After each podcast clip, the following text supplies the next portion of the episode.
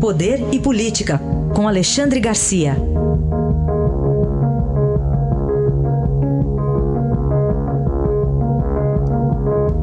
Alexandre, bom dia. Bom dia, Raíssa. Bom dia, Carolina. Oi, bom dia. Nosso primeiro assunto é um partido partido, né, Alexandre? Com gravações, ameaças e tudo mais. Partido meu, tá rachado o PSL, né? o, o líder do partido na Câmara chega a, a pronunciar uh, a palavra vagabundo, se referindo ao presidente da República, mais de uma vez, né? diz que vai implodir, implodo, dizer, né?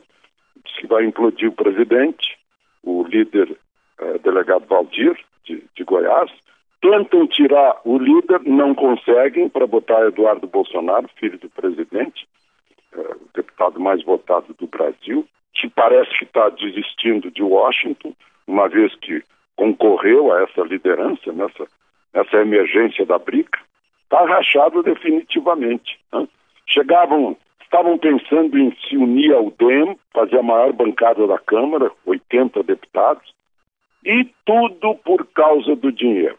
Tudo por causa do dinheiro, tudo porque o partido cresceu, passou a ter mais dinheiro, né?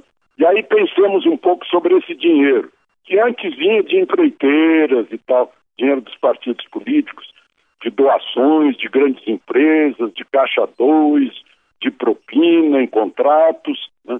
Aí cortou-se isso, veio a Lava Jato, veio a lei, né? e aí decidiram criar esses fundos que vêm do nosso imposto, vale dizer, do nosso suor, daquela parte que pagamos para o Estado brasileiro que distribui para o partido político. E que chegou a 100 milhões por ano no, no PSL e rachou o PSL. Né? Essa, é, essa é a causa. E está rachado definitivamente, né? uh, não sei como, não vão conseguir juntar os cacos. Bom, outro assunto para a gente tratar é o Supremo Tribunal Federal e o Tribunal Regional do Trabalho que se metem numa sociedade de economia mista. É verdade. Eu estava examinando um processo em que o Supremo e o Tribunal Regional do Trabalho de Brasília exigem medidas administrativas do Banco do Brasil, que não é uma empresa pública. Tesouro Nacional só tem 65%, tem a maioria. Né? Mas as ações do Banco do Brasil são de pessoas físicas e jurídicas são 374 mil acionistas que exigem lucro, exigem que, que a empresa dê resultados, né? e aí o Estado brasileiro se mete. O Supremo Tribunal, como se fosse uma questão uh, uh, constitucional. Né? E a Justiça do Trabalho, qual é a questão? Ah, não pode botar funcionário de carreira de nível médio para fazer trabalho de carreira de nível superior. Tem que fazer concurso. Quer dizer, é uma interferência, isso é um exemplo da interferência do Estado brasileiro né, na, na, iniciativa privada, no caso é a economia mista, mas tem os interesses privados aí também, né, e, e, o país não anda por causa dessa churumela de, de Estado brasileiro se metendo na vida né, na vida das empresas brasileiras. Tudo bem. Alexandre, e tivemos aí duas notícias, até uma que a gente deu ontem a notícia, presidente Temer, ex-presidente Temer absolvido sumariamente no caso é, de obstrução de justiça, que é um dos processos decorrentes lá daquela gravação do Joesley Batista, e também agora tem um pedido do Ministério Público de absolvição de ex-presidentes Lula e Dilma no quadrilhão do PT. Só que do Temer já avançou um pouco mais, já é absolvição mesmo. Pois é, eu fico pensando o seguinte, né?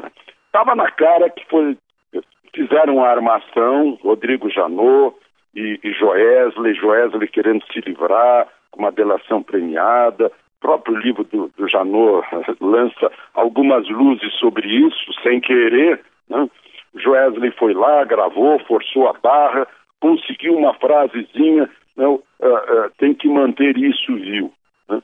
Aí o, o, o Janot pegou a frase, denunciou, denunciou o presidente Temer, né? houve uma série de, de execrações públicas contra o presidente Temer, principalmente depois que ele saiu do governo. Né? E agora o juiz de primeira instância recebe tudo isso e diz: não, peraí, é, não, em, em todo fato narrado não existe crime, não vi crime, está sumariamente absolvido.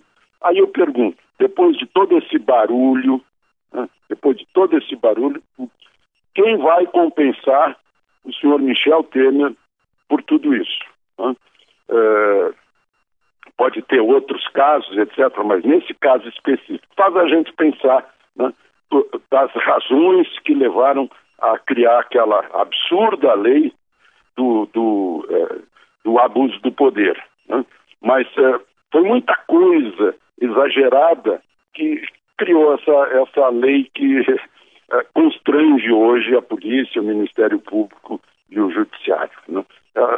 É, precisando de um pouco de sensatez nisso tudo para que a gente possa combater bem a corrupção e não deixar que ela volte.